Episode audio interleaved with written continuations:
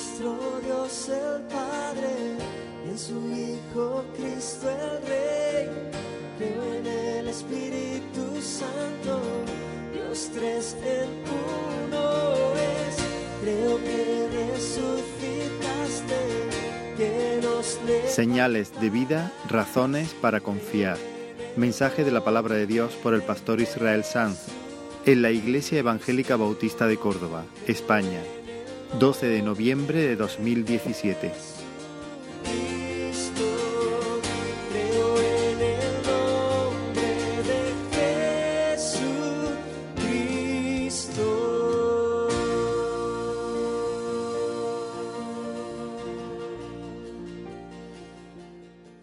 Eh, hoy en este contexto de la mesa del Señor quería compartir estos, estos primeros versículos de la epístola a los filipenses, así que os invito a abrir la palabra del Señor en Filipenses capítulo 1. Filipenses capítulo 1 y vamos a leer hasta el versículo 11. Pablo y Timoteo, siervos de Jesucristo, a todos los santos en Cristo Jesús que están en Filipos, con los obispos y diáconos. Gracia y paz a vosotros, de Dios nuestro Padre y del Señor Jesucristo. Doy gracias a mi Dios siempre que me acuerdo de vosotros, siempre en todas mis oraciones, rogando con gozo por todos vosotros, por vuestra comunión en el Evangelio, desde el primer día hasta ahora, estando persuadido de esto, que el que comenzó en vosotros la buena obra, la perfeccionará hasta el día de Jesucristo. Como me es justo sentir esto de todos vosotros, por cuanto os tengo en el corazón. Y en mis prisiones y en la defensa y confirmación del Evangelio, todos vosotros sois participantes conmigo de la gracia. Porque Dios me es testigo de cómo os amo a todos vosotros con el entrañable amor de Jesucristo. Y esto pido en oración, que vuestro amor abunde aún más y más en ciencia y en todo conocimiento para que aprobéis lo mejor, a fin de que seáis sinceros e irreprensibles para el día de Cristo, llenos de frutos de justicia que son por medio de Jesucristo para gloria y alabanza de Dios. Señor, gracias por tu palabra. Señor, te pedimos tu ayuda para entender, para hablar también. Dios mío, abre nuestros corazones, nuestros oídos espirituales, abre nuestros ojos, Señor, delante de ti. Edifica tu pueblo edifica tu pueblo, salva, Señor, en el nombre de Jesús. Amén. Para eh, necesito eh, dejar a un lado algunas de las verdades que encierra este texto, porque es tan rico, hay tanta cosa aquí que no podríamos, si nos detenemos en, eh, en cada una de ellas, terminar. Así que me voy a concentrar en algunas, voy a pasar por alto otras. La último, los últimos versículos ni siquiera entraremos en ellos. Posiblemente, hermanos, esta sea la carta más entusiasta, más alegre del apóstol Pablo. Y de hecho la escribe desde una prisión, desde, desde, de, desde una prisión romana, soportando humillaciones, soportando humedades, soportando los dardos envenenados del diablo. Y sin embargo, cuando Pablo recuerda a esta iglesia, se viene arriba el hombre. Cuando, es pensar en los filipenses y su corazón se, se llena de alegría, se llena de gozo. Siempre que me acuerdo de vosotros, dice, doy gracias a Dios, doy gracias a mi Dios siempre que me acuerdo de vosotros. Ahora, cuando Pablo da gracias por los hermanos ahí en Filipos, él lo hace totalmente convencido de un asunto. Hay una certeza que llena el corazón de Pablo cuando él ora por los filipenses. ¿Cuál es? ¿Qué es lo que Pablo sabe? Sabe que sabe. ¿Qué es aquello de lo que Pablo está seguro? Lo dice ahí, estando persuadido de esto, que el que comenzó en vosotros la buena obra, la perfeccionará, la culminará, la llevará hasta el fin, hasta el día de Jesucristo. Entonces Pablo está seguro que Dios comenzó en ellos una obra, buena y está seguro de que la culminará. Pablo había asistido al comienzo de la iglesia ahí en Filipos. De hecho, el Señor lo usó para abrir brechas, para ser el padre de esa congregación. Pablo estaba haciendo su segunda gira, su segundo viaje misionero. Y él se había propuesto evangelizar la provincia de Asia, que no es exactamente lo que conocemos hoy como el continente de Asia, sino un territorio mucho más eh, pequeño, la provincia de Asia. Pero resulta que el Espíritu se lo impidió. Pablo no estaba queriendo hacer un pecado, estaba queriendo evangelizar la provincia de Asia, pero el Espíritu Santo se lo impidió. Y tuvo que hacer ajustes en su agenda, en su hoja de ruta, y entonces llegaron a Misia hicieron nuevos planes, quisieron ir a Bitinia. Pero cuando iban a partir hacia Bitinia, el Espíritu Santo se lo prohibió también. Qué raro. El Señor, el Espíritu de Dios no quiere que se evangelice en esos lugares. Así que el equipo, Pablo y su equipo descienden a Troas y estando en Troas, en medio de la noche, Pablo tiene una visión. Se le aparece un hombre frente a él y le dice, un varón macedonio, y le dice, pasa y ayúdanos, pasa y ayúdanos. Así que Pablo entiende que Dios está llevándolo a la región de Macedonia.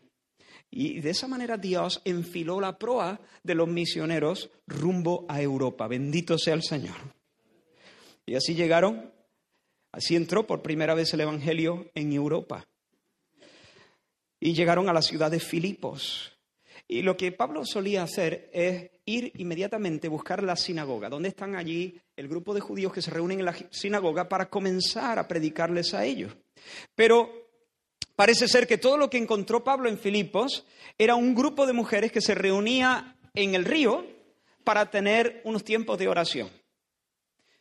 Y allí se fue Pablo con sus compañeros y allí comenzó a predicar a Cristo. Y la palabra del Señor nos dice en el libro de Hechos que mientras Pablo eh, exponía la verdad acerca de Cristo, Dios abrió el corazón de una mujer empresaria, una mujer vendedora de púrpura que se llamaba Lidia. Dios, eh, Pablo le estaba hablando a sus oídos, pero el Espíritu de Dios habló al corazón de ella. Dios le abrió el corazón a Lidia para que estuviese atenta a la palabra. Y de esa manera Dios cambió, tornó el corazón de esa mujer y comenzó en ella su buena obra. Dios desnudó su santo brazo, puso en acción su poder y comenzó en Lidia su buena obra. Y luego, mientras caminaban por la ciudad, tuvieron que ministrar a una chica, una muchacha que les seguía. Llevaba varios días siguiendo a los misioneros.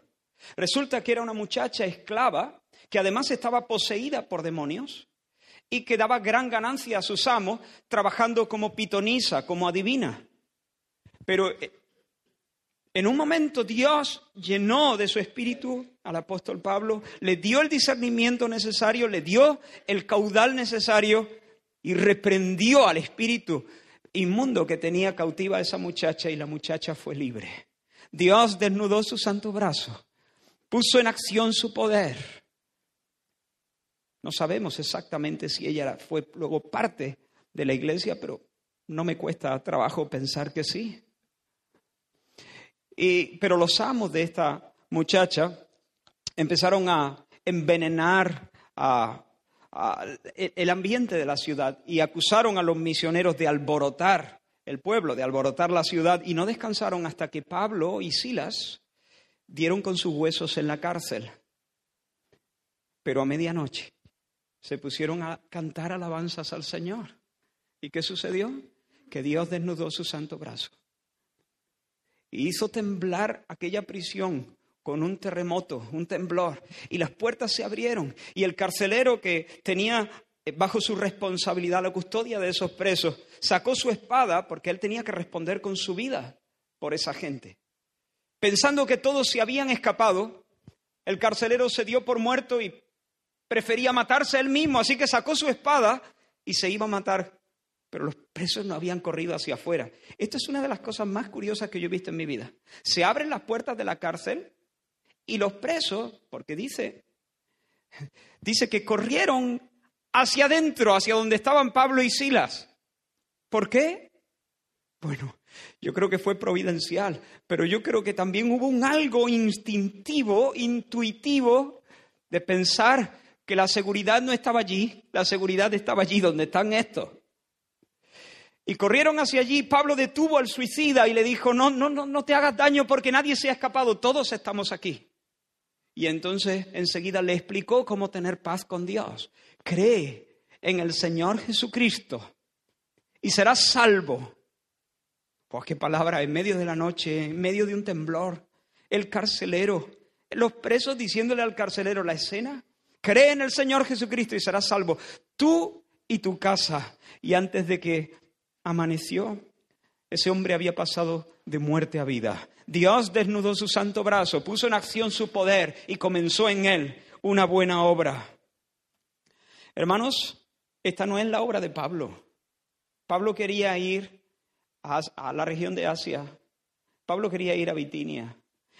Pero Dios lo encaminó hacia Europa, hacia Filipos. Y luego fue Dios el que abrió el entendimiento de Loida. Y fue Dios el que reventó los yugos y las cadenas que ataban a esta niña, a esta muchacha. Y fue Dios el que le dio la salvación al carcelero y el que abrió las puertas de la prisión.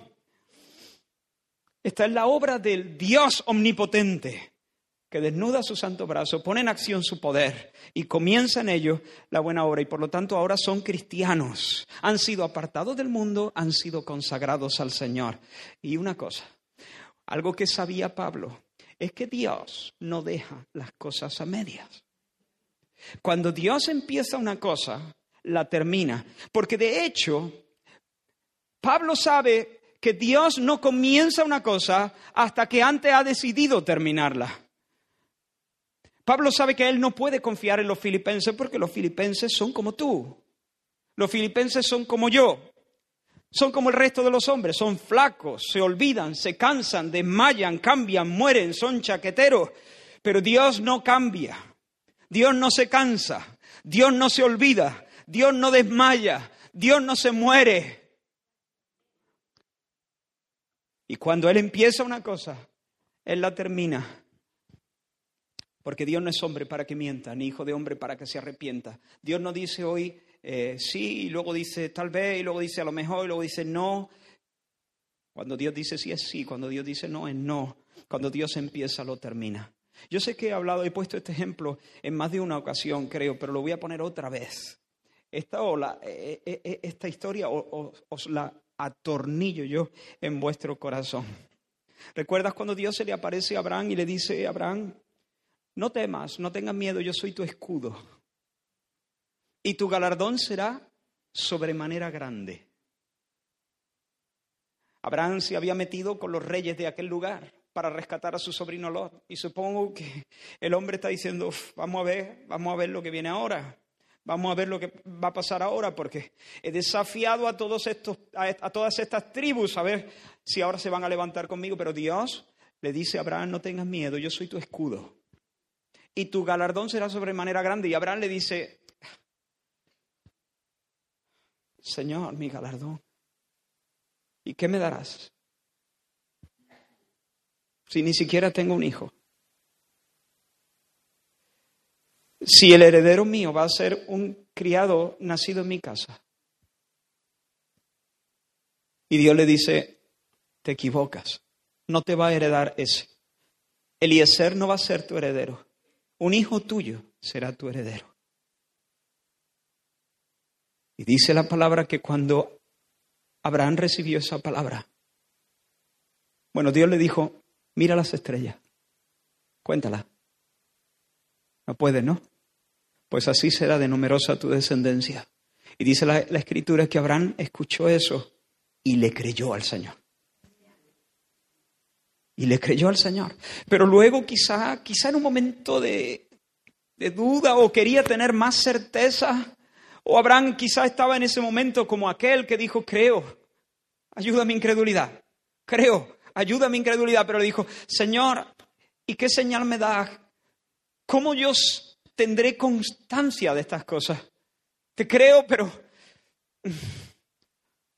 soy viejo, no tengo hijos, Sara es estéril, te creo, pero ¿cómo yo puedo estar más seguro de esto? Ay, como somos a veces, ¿no? La palabra de Dios es suficiente, pero bueno, Dios le dice, y lo leo literalmente, tráeme una becerra de tres años y una cabra de tres años y un carnero de tres años, una tórtola también y un palomino. Y tú dices, ¿esto qué? tráeme un becerro, una tórtola, un... ¿qué más? Una cabra, un carnero, un palomino. Y dice Abraham Abraham se estaba enterando perfectamente. Para nosotros estas cosas son raras, pero dice que Abraham las partió por la mitad y las presentó en altares. ¿Qué está pasando aquí? Nosotros, cuando queremos tener algo cierto, queremos hacer un pacto, un acuerdo, y queremos que eso sea firme, digamos, eh, asegurarnos de que eso eh, no es ahora sí, mañana no, nosotros firmamos el acuerdo, firmamos el contrato, firmamos ante notarios, ¿no? Nadie se compra una casa y se va sin tener la escritura sellada o firmada ante notario. Espero que no lo, no lo hagáis así. Firmamos ante notario. Dicen que hubo, había tiempos donde los acuerdos se sellaban dándose la mano o con la palabra, pero eso hace ya mucho que, que no es así. En nuestra sociedad es una locura hacer algo así. pero en las culturas orientales, ellos eran mucho más visuales, más gráficos, y tenían, ellos no iban al notario, ellos hacían algo mucho más aparatoso. Eh, lo que hacían es que tomaban unos animales, los partían por la mitad con un cuchillo, y entonces los disponían en dos altares, uno frente a otro. Y los que acordaban, los que eh, hacían el acuerdo, pues fijaban las, eh, ¿cómo se dice? las cláusulas, exacto, del contrato, y luego se tomaban de la mano y juntos pasaban entre los pedazos de los animales. ¿Qué significaba eso?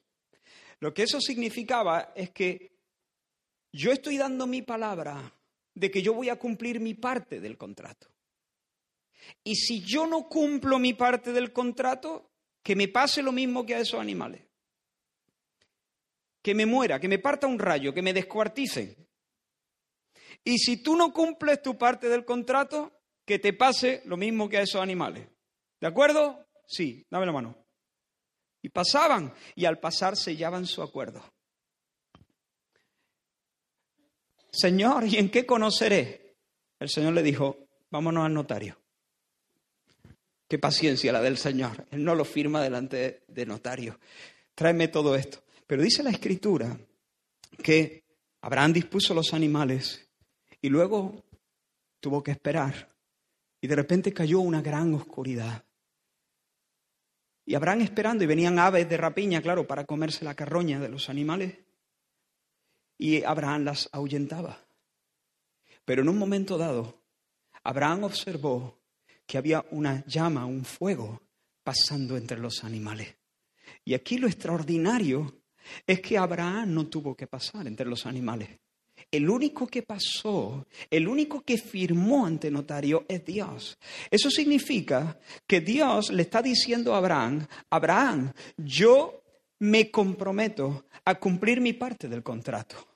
Y si yo no cumplo mi parte, si yo no cumplo mi promesa, entonces que yo me muera. Pero no solo eso,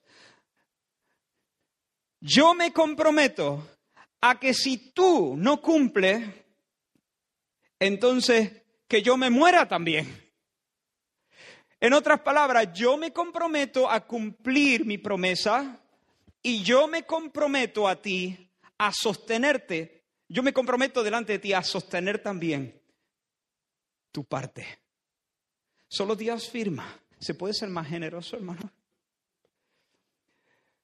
Dios se hace cargo de que el pacto, el cumplimiento del pacto que Él hace con Abraham, todo el peso recae sobre sus propios hombros.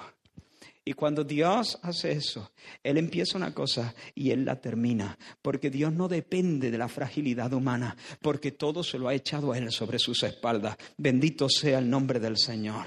Cuando Dios anuncia por medio del profeta Ezequiel el nuevo pacto, lo hace en estos términos. Este es uno de los grandes versículos de la Escritura. Yo os daré un corazón nuevo. ¿Quién da el corazón nuevo? Dios. Y pondré un espíritu nuevo dentro de vosotros. Es otra manera de decir lo mismo. ¿Quién, quién pone un espíritu nuevo dentro de nosotros? Dios. Y quitaré de vosotros el corazón de piedra y os daré un corazón de carne. Otra manera de decir lo mismo. Es decir, os voy a hacer nuevas personas, nuevas criaturas, una mente nueva, un corazón nuevo, un espíritu nuevo. Pero mira lo que dice ahora, y pondré dentro de vosotros mi espíritu. Esto es otra cosa. Pondré dentro de vosotros mi espíritu y haré que andéis en mis caminos.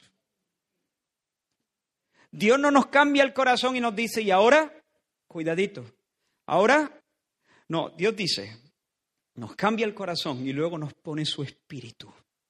Y haré que andéis en mis caminos. Dios nos dice, bajo la economía del nuevo pacto, yo voy a cambiar tu mente y yo me encargo de que tú vivas como yo mando. Porque en el nuevo pacto Dios promete vivir en nosotros por su espíritu y establecerse a sí mismo como la más grande influencia de nuestra vida. De modo que los que son del espíritu piensan en qué? En las cosas del espíritu. De modo que los que son del espíritu son guiados por el espíritu. Y si alguien no es guiado por el espíritu, entonces no tiene el Espíritu. Y si no tiene el Espíritu, no es de Cristo. Porque cuando Dios hace un pacto nuevo, no solamente promete perdonar los pecados, no solamente cambia la mente y el interior de la persona, sino que Él mismo viene a vivir, a morar en nosotros por su Espíritu, de tal manera que nosotros podamos vivir en sus caminos y por torpes que seamos en ese camino de santidad, no nos extraviaremos. ¿Por qué? Porque somos mejores que otros. Somos torpes. Pero porque Él estará dentro de nosotros, constantemente diciendo, este es el camino, andad por él. Este es el camino, andad por él. Este es el camino, andad por él. Este es el camino, andad por él. Él nos da nuestra, hace nuestros pies como de sierva, nos hace andar en nuestras alturas. Él aumenta nuestras fuerzas como las del búfalo. Él nos levanta, nos corrige, nos azota, nos consuela, nos defiende y siete veces cae el justo. Se harta de caer. Y con todo, el Señor lo levanta. Tal vez esté siendo tentado a pensar, vos, yo dudo que yo llegue hasta el final. Yo me conozco. Me emociono, me vengo abajo. Me emociono, me vengo abajo. Soy inconstante, seguro que claudico. Seguro que al final desvarío. Seguro que me salgo en la curva. Mi emoción se va, a, apagar. Ya me conozco, si es que me lleva pasando toda mi vida. Tienes razón. Eres así. Peor de lo que crees. Flaco, inconstante, incapaz de perseverar, abandonado a tu fuerza. Pero no se trata de ti. Él ha jurado por su honor. Él ha firmado ante notario. Y Él no miente. Él dijo y Él hará. Puedes construir toda tu vida sobre esa promesa. El que comenzó en vosotros la buena obra, la perfeccionará hasta el día de Jesucristo. Yo sé que el Señor cumplirá su propósito en mí. Ahora, sí que Pablo cuando piensa en sus hermanos filipenses, da gracias a Dios completamente seguro de que ellos van a perseverar en la fe. ¿Por qué? ¿Porque son buenos? No, porque Dios es fiel. Él ha obrado en su vida y porque Él ha comenzado, Él terminará. Ahora, mira lo que dice el versículo 7. Dice, como me es justo sentir esto de todos vosotros. ¿Lo veis? Como me es justo sentir esto de todos vosotros. Es decir, lo que Pablo está diciendo en esa frase, que es un poco rara, lo que él le está diciendo es, y no penséis que yo soy un optimista eh, imprudente, no penséis que esto es simplemente la expresión de un deseo, de un buen deseo, o, o es, esto es una especie de confesión positiva de reclámalo y recíbelo. No, no, yo confieso que llegarán hasta el final. Yo confieso que no se perderán. No tonterías.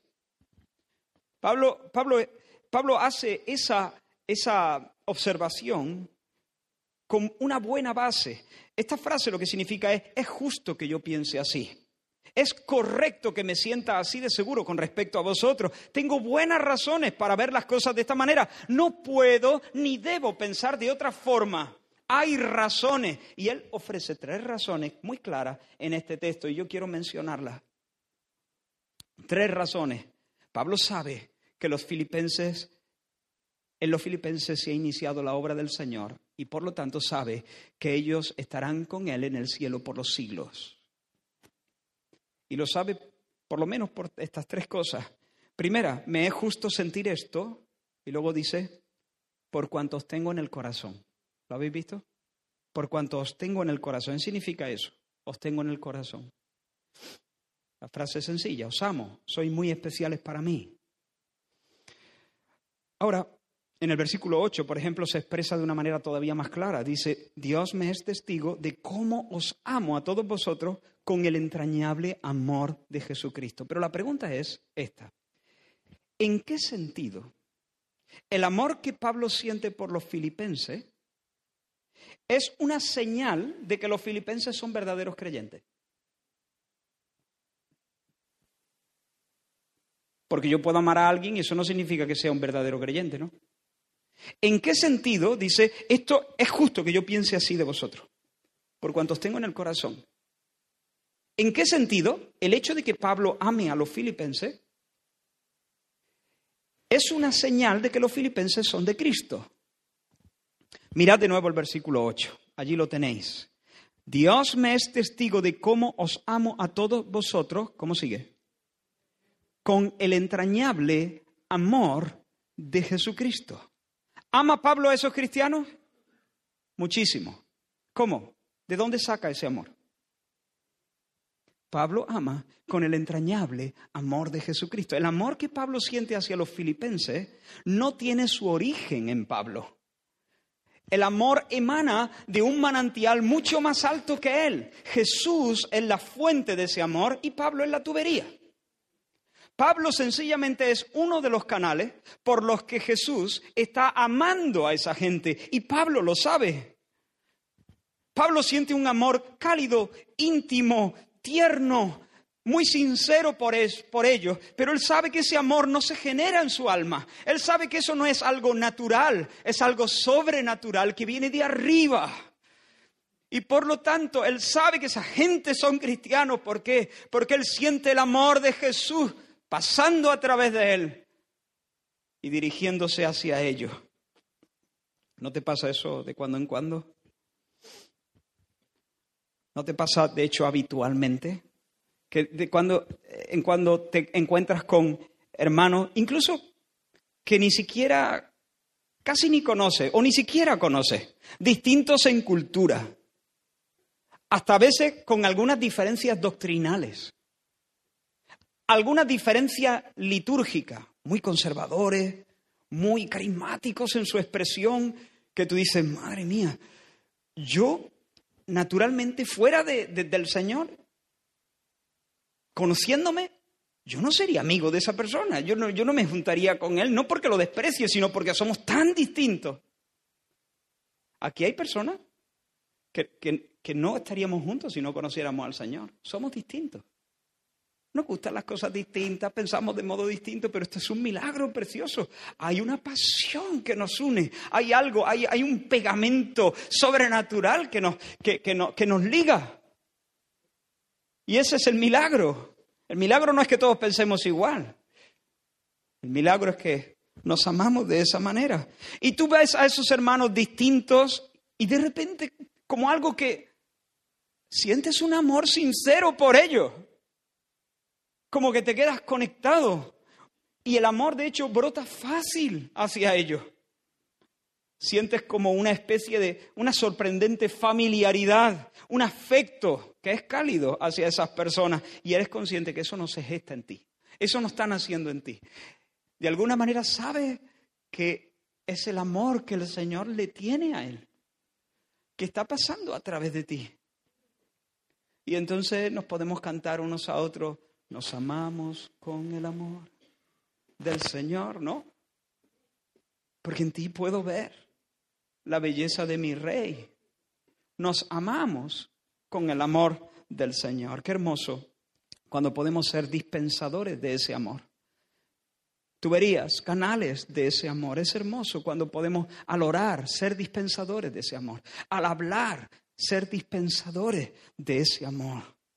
Y cuando un ambiente así se instala en una congregación, cuando un ambiente de amor se instala en una congregación, quiero recordaros algo que nos dijo Ricardo Hussey hace algunas semanas. Él dijo, ninguna madre pondría a su bebé recién nacido en una cuna con cucaracha y restos de comida, ¿recordáis? Antes de hacerlo, se aseguraría de que la cuna está limpia, está bien dispuesta para poner allí a su bebé, lógico. Y él decía, la iglesia es la cuna, de alguna manera, es la cuna donde el Señor, el Espíritu de Dios, coloca a, la, a, los, a los recién nacidos, a los que nacen de nuevo en el Señor. Y cuando en una iglesia hay malos rollos, cuando hay tensiones, cuando hay suciedad, cuando hay falta de amor, el espíritu se retrae, se contrista. Y él no, su gracia de alguna manera se, se, bloquea. Y él entonces no pone a sus recién nacidos en esa cuna. Pero cuando hay un ambiente de amor, cuando hay, hay una cuna bien dispuesta, limpia, entonces el Espíritu Santo de una manera generosa. Derrama de su gracia para que haya nuevos nacimientos y muchos niños viniendo a esa cuna limpia. Una pregunta en cuanto a esto, un poco diferente. ¿Te sientes amado por el Señor?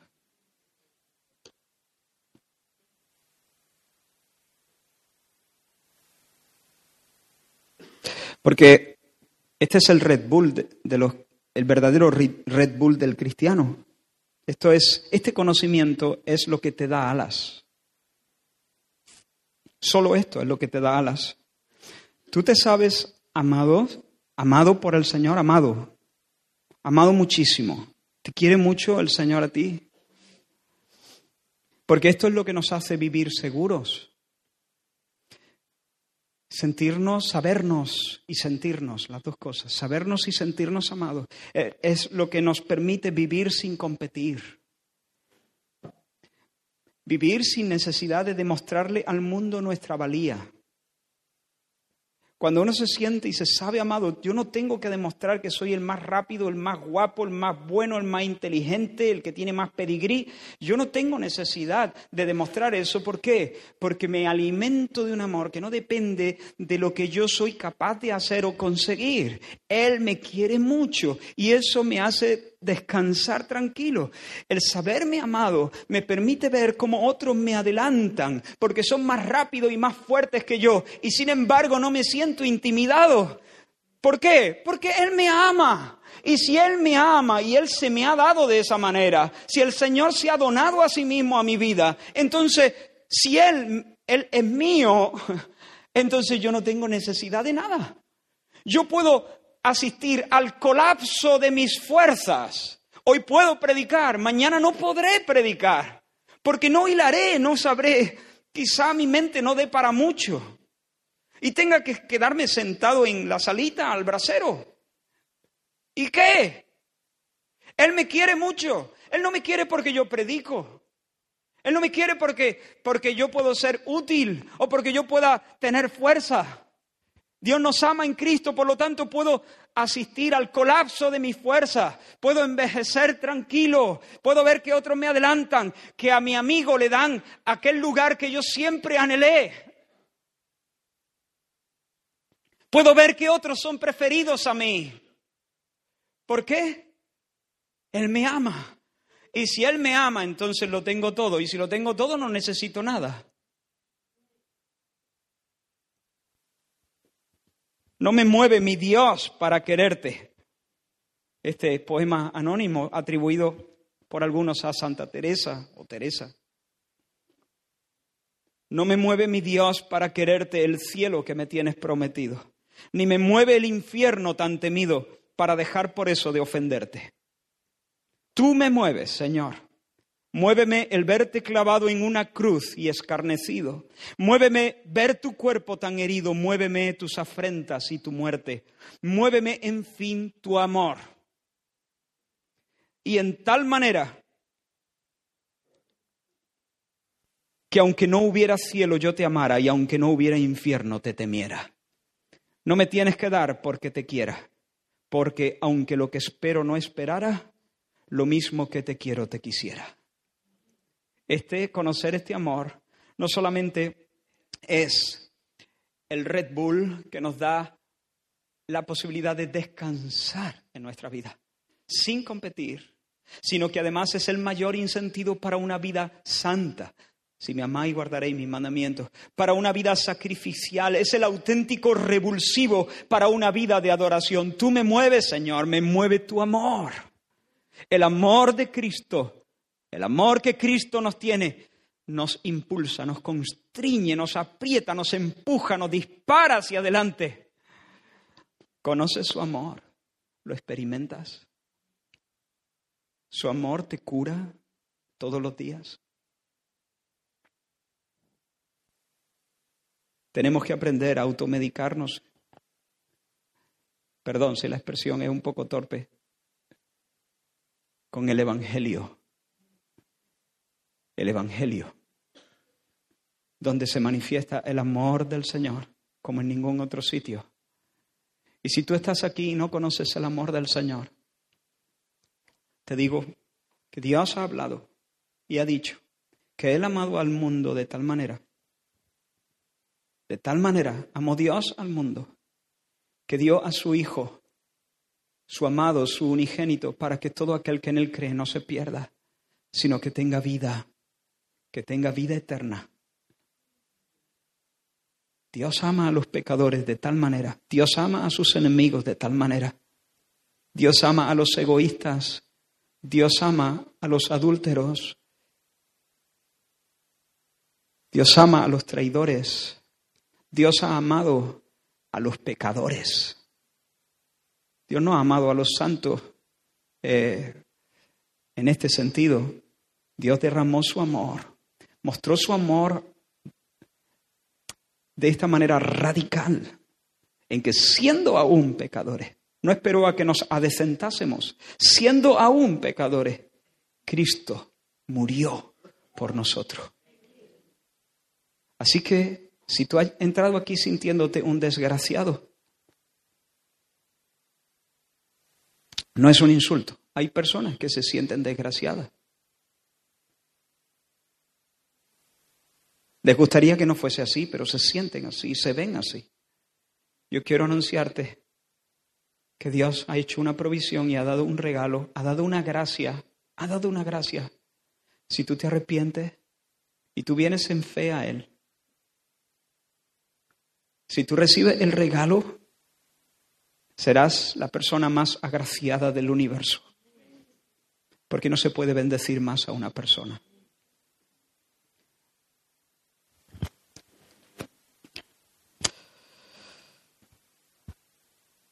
La segunda razón, así que la primera, Pablo dice, estoy seguro de que soy de Cristo y por lo tanto el Señor culminará su obra. Es justo que yo piense así, es decir, tengo buenas razones para pensar esto. La primera es porque os llevo en el corazón. Es decir, yo sé, yo os amo, pero, pero no es que yo os ame, es que el Señor os ame, os ama. Yo sé que el Señor os ama. ¿Por qué? Porque os amo yo con el amor que viene de Él, con el entrañable amor de Jesucristo. La segunda de las razones se menciona en el versículo 5. El versículo 3 dice, doy gracias a mi Dios siempre que me acuerdo de vosotros. Y en el versículo 5 dice, por vuestra comunión en el Evangelio desde el primer día hasta ahora. Ahora, hermanos, desde el primer día que esta gente experimentó la salvación, sus corazones se volcaron hacia Dios y hacia su obra. Un ejemplo, Lidia. Dice que cuando fue bautizada, Hechos 16, 15, fue bautizada y su familia también, nos rogó diciendo, dice Lucas, si habéis juzgado que yo sea fiel al Señor, es decir, si consideráis que mi fe es sincera, que soy una cristiana de verdad, entrad en mi casa y posad. Y nos obligó a quedarnos. Dios abrió el corazón de ella para que recibiera la palabra. Y Dios cambió y, y le dio vida, vida eterna. Pero ella enseguida, ¿qué hizo? Abrió su casa y su despensa. Servir. Minuto uno. Servir. Su corazón, de repente, orientado a Dios. Orientado a la causa de Dios, el carcelero. Y tomándolos aquella misma hora de la noche, medianoche o quizá pasada la medianoche, les lavó las heridas. Y enseguida se bautizó él con todos los suyos. Y llevándolos a su casa, les puso la mesa y se regocijó con toda su casa de haber creído a Dios. El carcelero, minuto uno, Dios le regala la vida y el carcelero abre su casa y les pone la mesa a los misioneros. Desde el primer momento se involucra en la obra de Dios.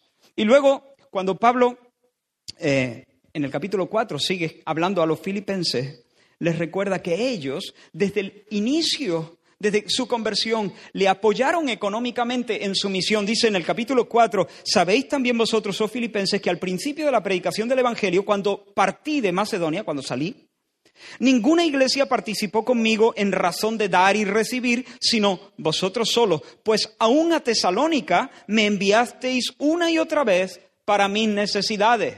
¿Qué le enviaron? Seguramente dinero.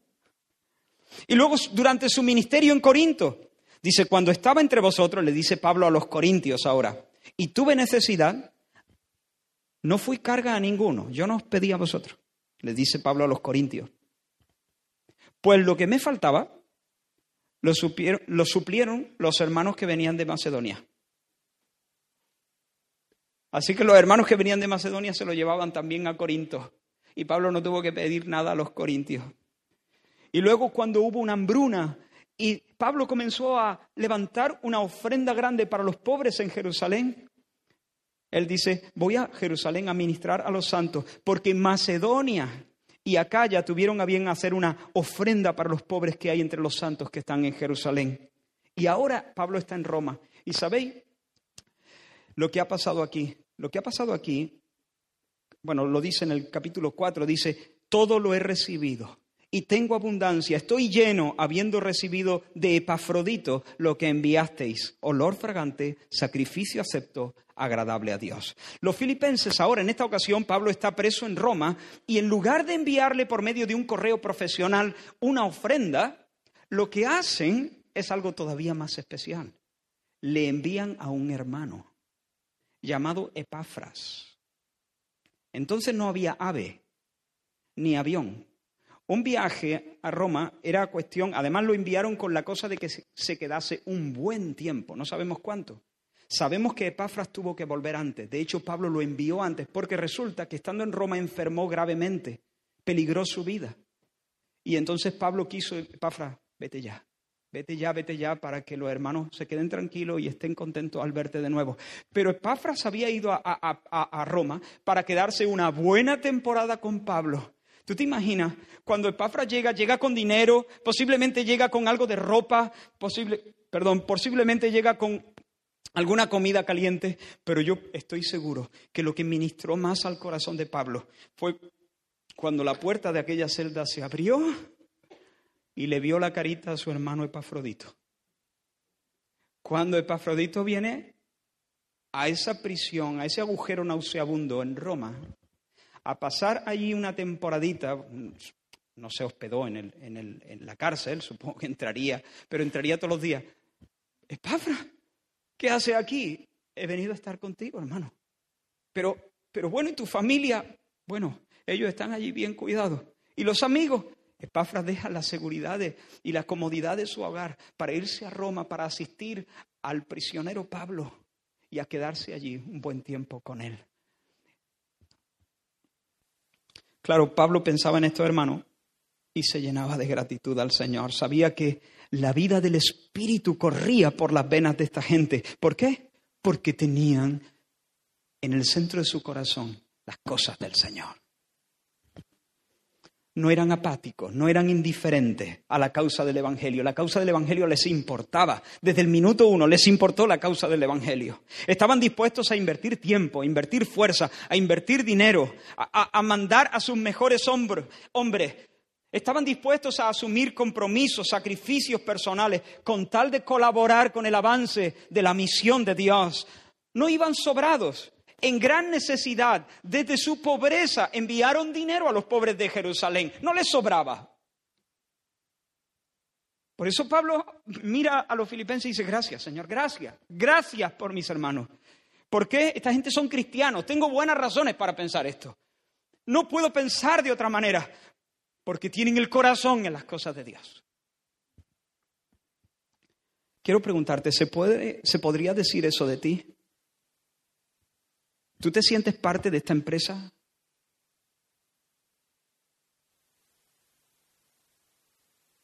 ¿Te duele? ¿Te importa? ¿Hasta qué punto? ¿Tienes abierta la casa y el bolsillo? No me corto al decir esto. ¿Está tu coche disponible? ¿Y tu tiempo? Y tu fuerza. Porque en la vida del Espíritu solo los que sudan y agonizan disfrutan.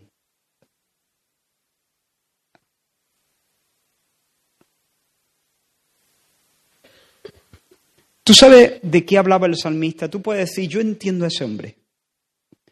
Cuando el salmista en el Salmo 137 dice, que mi lengua se me pegue al paladar, si de ti no me acordaré si no enalteciere a Jerusalén como preferente asunto de mi alegría.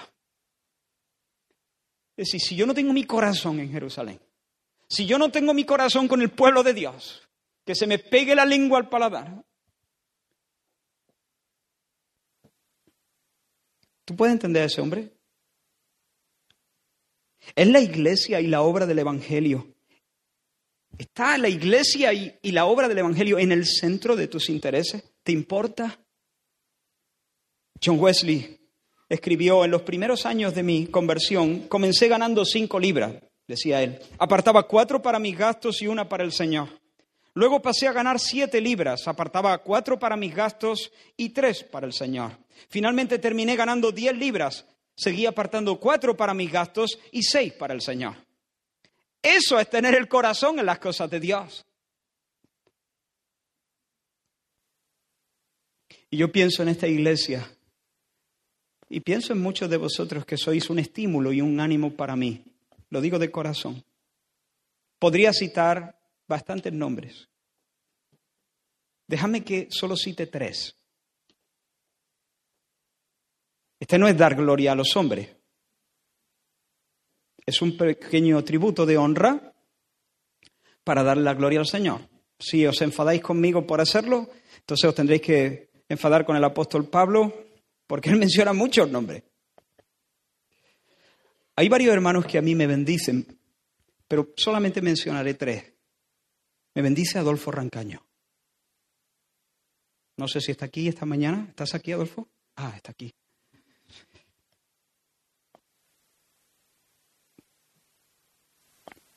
Su compromiso con la iglesia del Señor. Su dar generoso. No solo con la iglesia, sino con la causa del Señor. Me bendice Antonio Espino. Tú sí estás aquí porque te he escuchado orar y te he visto en el pasillo, Antonio. También eres un estímulo para mí, supongo que para otros también. Me bendice Ana Fernández, también. Tu compromiso también. Los tres, décadas sirviendo al Señor. Y hay más, ¿eh? Pero tengo que terminar la predicación. Las cosas del Señor en el centro de nuestro corazón. Y todos nosotros ahora estamos diciendo, a mí me bendice este hermano, este hermano me estimula, siempre allí, siempre al pie del cañón, siempre pringado, siempre... Otra gente, los que no entienden de esto, pues miran y dicen, uff, eh, tanta inversión en lo mismo. Ah, que se me pegue la lengua en el paladar. si yo no pongo a Jerusalén como el preferente asunto de mi corazón y de mi alegría? Porque es la causa de Dios. ¿Se puede decir esto de ti? ¿O vienes de paso?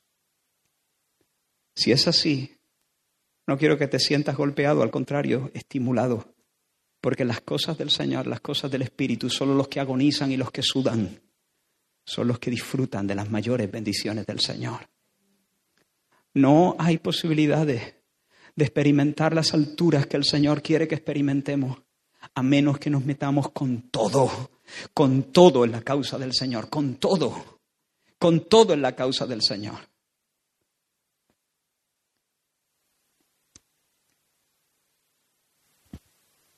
Doy gracias al Señor de que mi compromiso no aumentó cuando pasé a ser pastor sostenido a tiempo completo.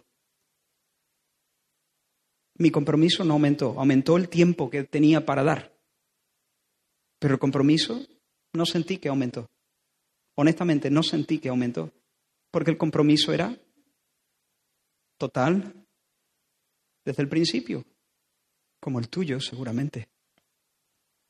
¿O no? Debe ser así, con todo. Cada uno con los recursos que tiene. Si el Señor te da más, más. Tienes más tiempo, entonces más tiempo puedes poner. El Señor te bendice económicamente, más puedes poner en la obra del Señor. El Señor te da más sabiduría, más puedes repartir. El Señor pone más panes en tus manos, más panes puedes repartir a la muchedumbre.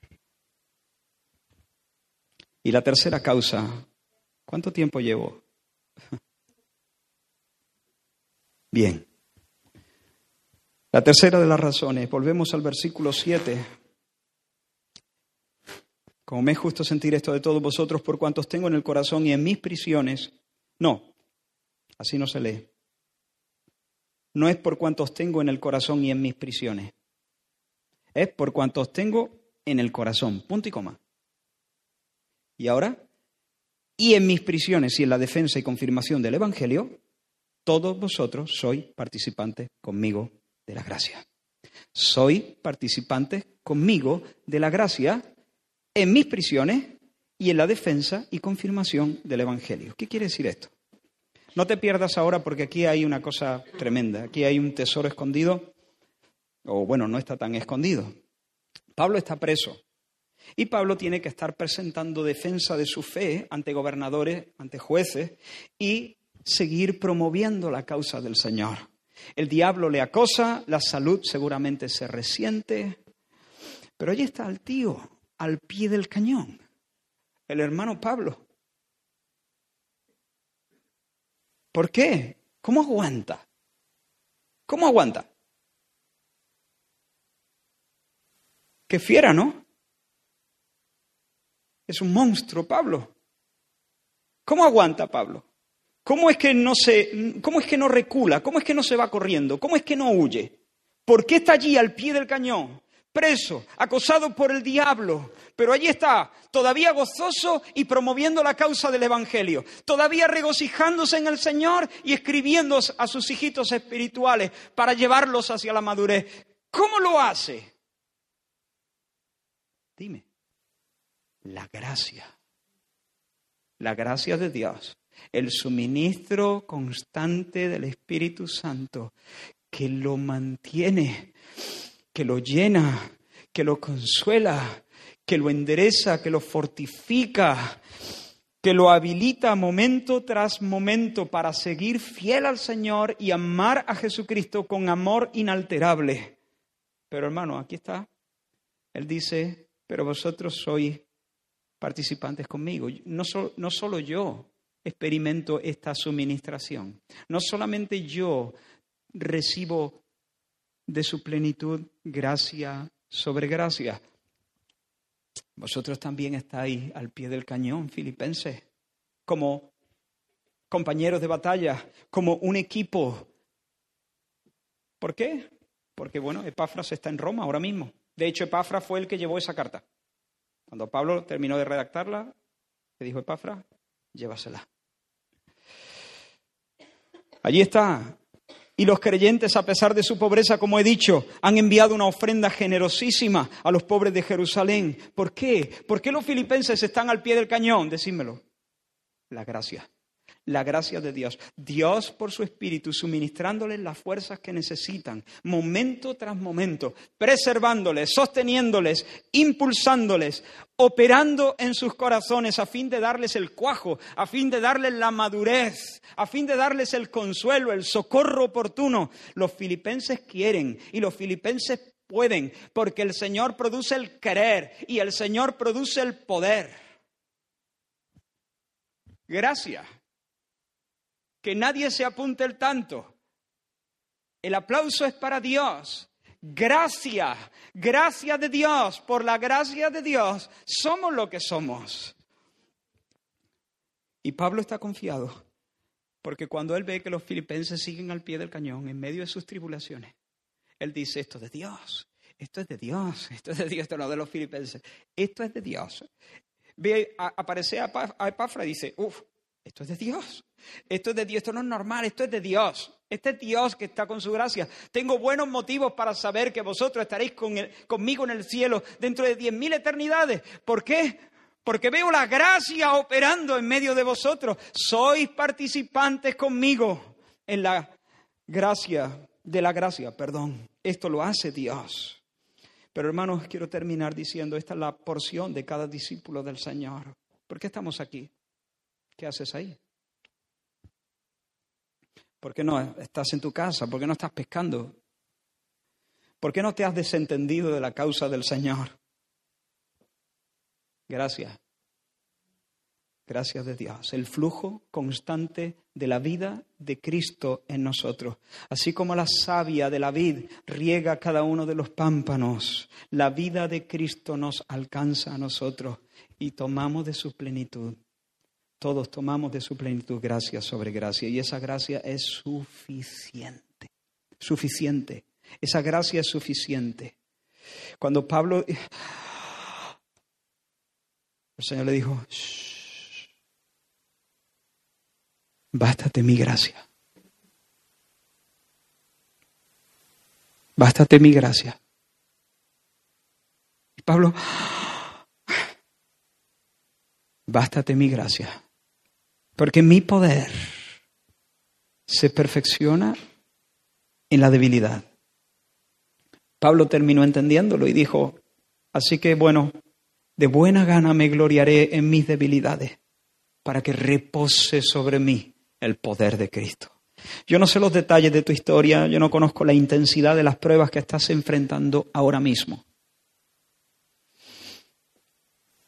Pero sé y lo sé porque Él no miente. Sé que en Cristo, y eso es importante, en Cristo puedes. Puedes vencer esa tentación. Hay gracia. No tienes que prostituirte. Eres la novia.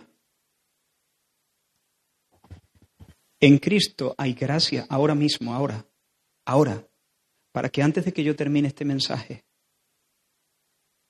tú puedas haberte levantado del fango, arrepentido de tus pecados, mortificado ese vicio y, y, levantado para caminar en un nuevo nivel con el Señor. Tú no puedes, pero en Cristo hay gracia, hay poder hay poder para perdonar a personas que te han hecho mucho daño y tú dices, uff, esto no lo voy a superar yo nunca. Yo sé que tengo que perdonar, ya lo sé, ya lo sé. El problema es que no puedo. Bien, hay gracia, hay gracia ahora mismo. A ver, que esto no es un fluido ¿eh? que flota por aquí, gracia, ¿y dónde estará? A ver si nos toca. No, no, esto es Cristo en vosotros. Él, Él, su persona en nosotros, haciendo en nosotros lo que es agradable al Señor. Él tomándonos de la mano y diciéndonos, no tengan miedo, yo te ayudo. Él dándonos la fortaleza para hacer lo que nosotros no podríamos hacer. Hay gracia, jóvenes, para vivir en pureza sexual. Pureza. No para vivir un poco mejor que los demás. Nosotros no queremos vivir un poco mejor que nadie. Nosotros queremos vivir agradando al Señor.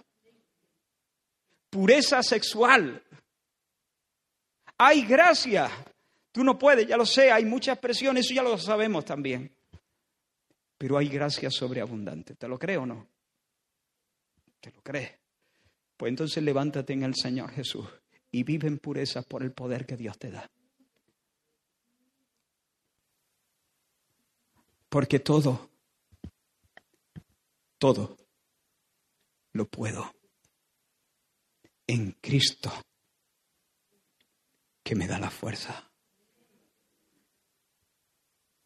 Él me fortalece. Eso es una verdad.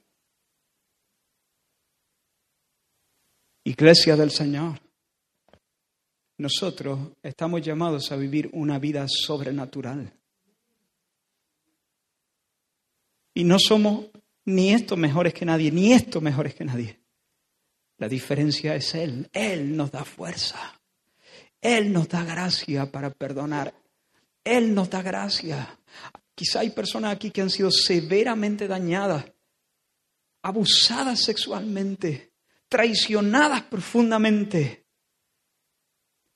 Pero hoy tú puedes perdonar y puedes ser sanado o sanada porque hay gracia verdadera. Esto no es un cuento, no es un discurso. El Evangelio no consiste en palabras, sino en poder. Poder. Por lo tanto, descansa. Mañana, bueno,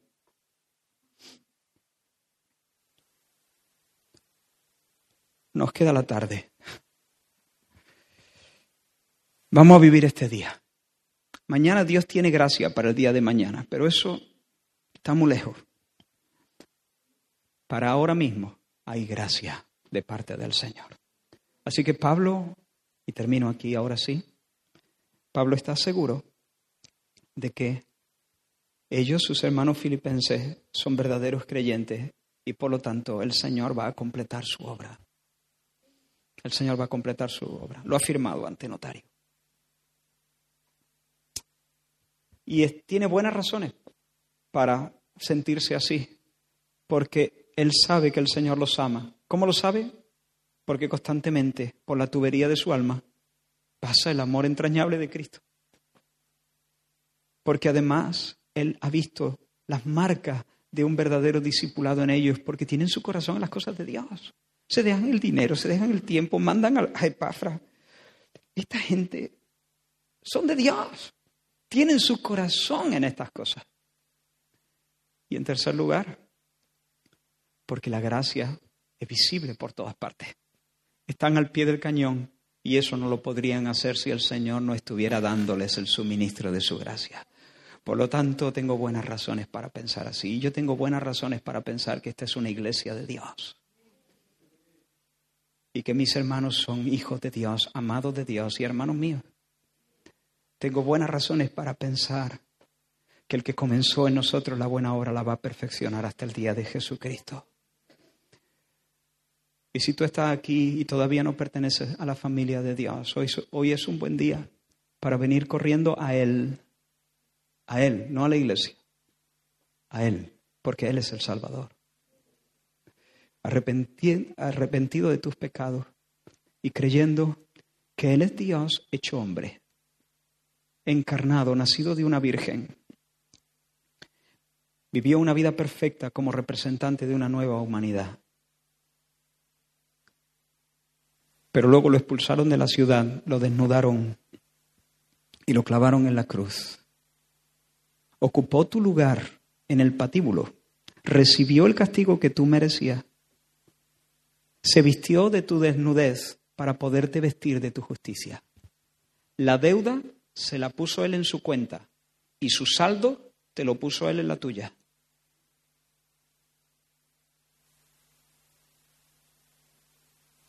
Lo bajaron muerto de la cruz Lo pusieron muerto en un sepulcro. Rodaron la piedra y todo se quedó en silencio. Pero al tercer día se levantó triunfante de la muerte. Le pisó la cabeza a la muerte. Y cuando él fue levantado, levantó consigo a todos los que por la fe estaríamos unidos a él. Y Dios lo sentó a la diestra de la majestad de las alturas, y su nombre es el Señor, el Rey de los Reyes, el Señor de los Señores. Y ahora mismo intercede por su pueblo con una intercesión eficaz e inmortal. Si tú crees de todo corazón en el Señor Jesucristo, que el Padre le resucitó de los muertos y le ha establecido como Señor, si tú confiesas que Él es tu Señor y te rindes de verdad, arrepintiéndote de corazón de tus pecados, rindiéndote, pero rindiéndote, sin dejarte nada, rindiéndote completamente, besando el polvo, sin maniobra rara, rindiéndote al Señor, serás salvo. Y tendrás tus pecados perdonados, como si nunca jamás hubieras pecado. Y comprobarás que lo que estoy diciendo es una realidad, que hay gracia, que hay gracia para los santos. Fija tus ojos en Cristo, tan lleno de gracia y amor. Y lo